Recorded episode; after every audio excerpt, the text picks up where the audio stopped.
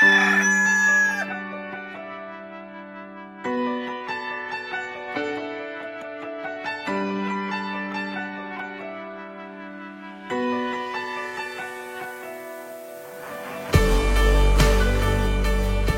tal amigos? Dios los bendiga. ¿Cómo están? Bienvenidos a Sábados de Cambio. Hoy nos comparte el devocional Daniel Chebrió. Daniel es casado con Tatiana, se congregan en la Iglesia Transparente de Villarreal. Sirven como representantes de Gracia a vosotros en Argentina. Daniel también es parte del equipo pastoral de la Escuela Cristiana Evangélica de Villarreal. Además sirve en enseñanza y consejería.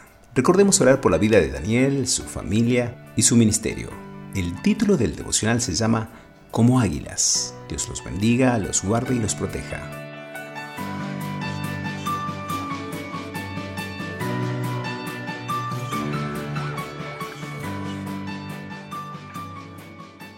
Devocional como águilas. Dice el Salmo 103, versículo 5. El que sacia de bien tu boca de modo que te rejuvenezcas como el águila. Acerca del vuelo de las águilas se dice lo siguiente. Vuelan de una manera que les es propia. Usan su fuerza solamente para iniciar el vuelo. Baten sus alas y se esfuerzan hasta ganar cierta altura. Una vez alcanzada, aprovechan la fuerza de los vientos y se dejan llevar por ellos. Poseen un instinto muy fino para captar corrientes de aire y saben aprovecharlas. Si solo hay una brisa leve, planean suavemente.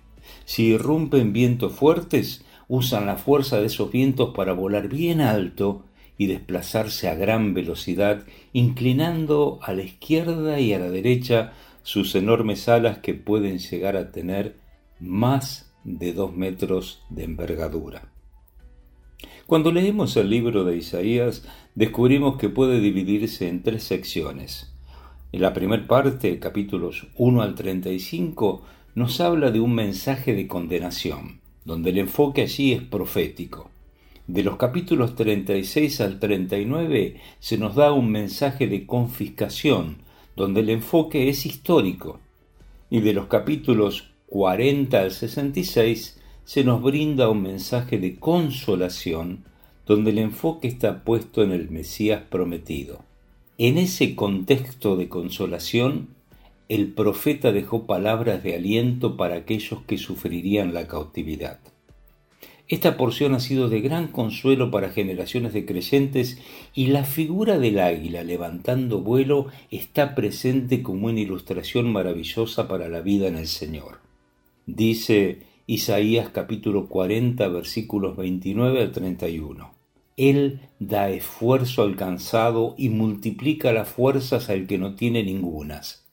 Los muchachos se fatigan y se cansan, los jóvenes flaquean y caen, pero los que esperan a Jehová tendrán nuevas fuerzas, levantarán alas como las águilas, correrán y no se cansarán, caminarán y no se fatigarán. Este texto habla de tres tipos de personas y cómo Dios trata con ellos. En primer lugar, se refiere al agotado o débil.